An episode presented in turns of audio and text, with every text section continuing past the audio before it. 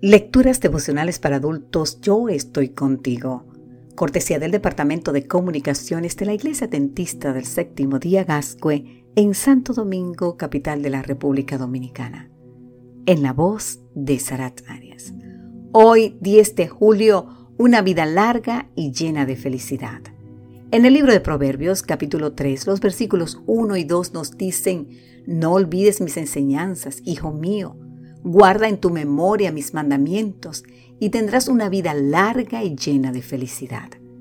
Ciro, el rey persa, mencionado en Isaías y en Daniel, es considerado uno de los prohombres de la historia.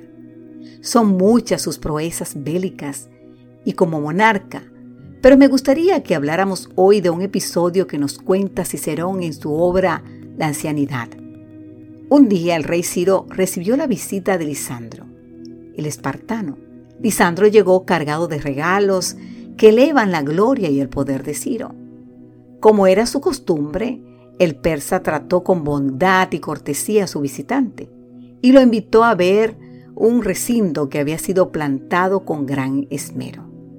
Lisandro quedó admirado de la altura de los árboles, de lo ordenados que estaban en series triangulares, del encanto y del aroma de las flores y de la destreza del que había planificado y llevado a cabo tan magnífica labor.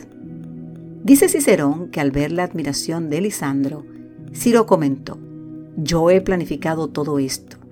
La conformación de las hileras es mía, su disposición. Muchos de estos árboles han sido plantados por mi propia mano.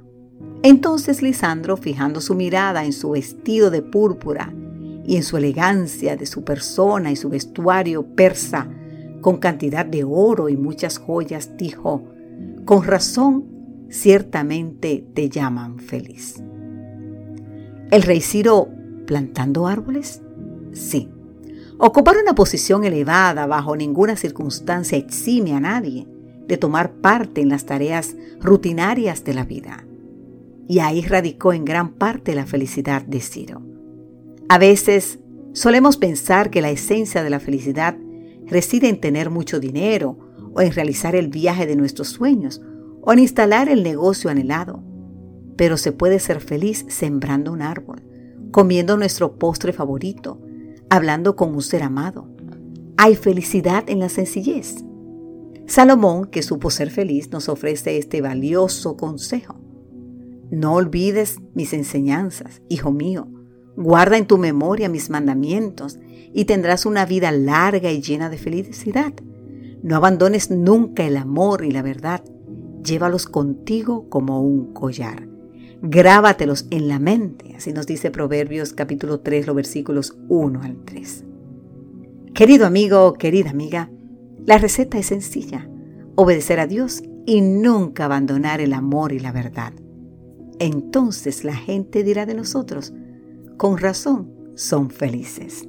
Que Dios hoy te bendiga en gran manera y que seas feliz.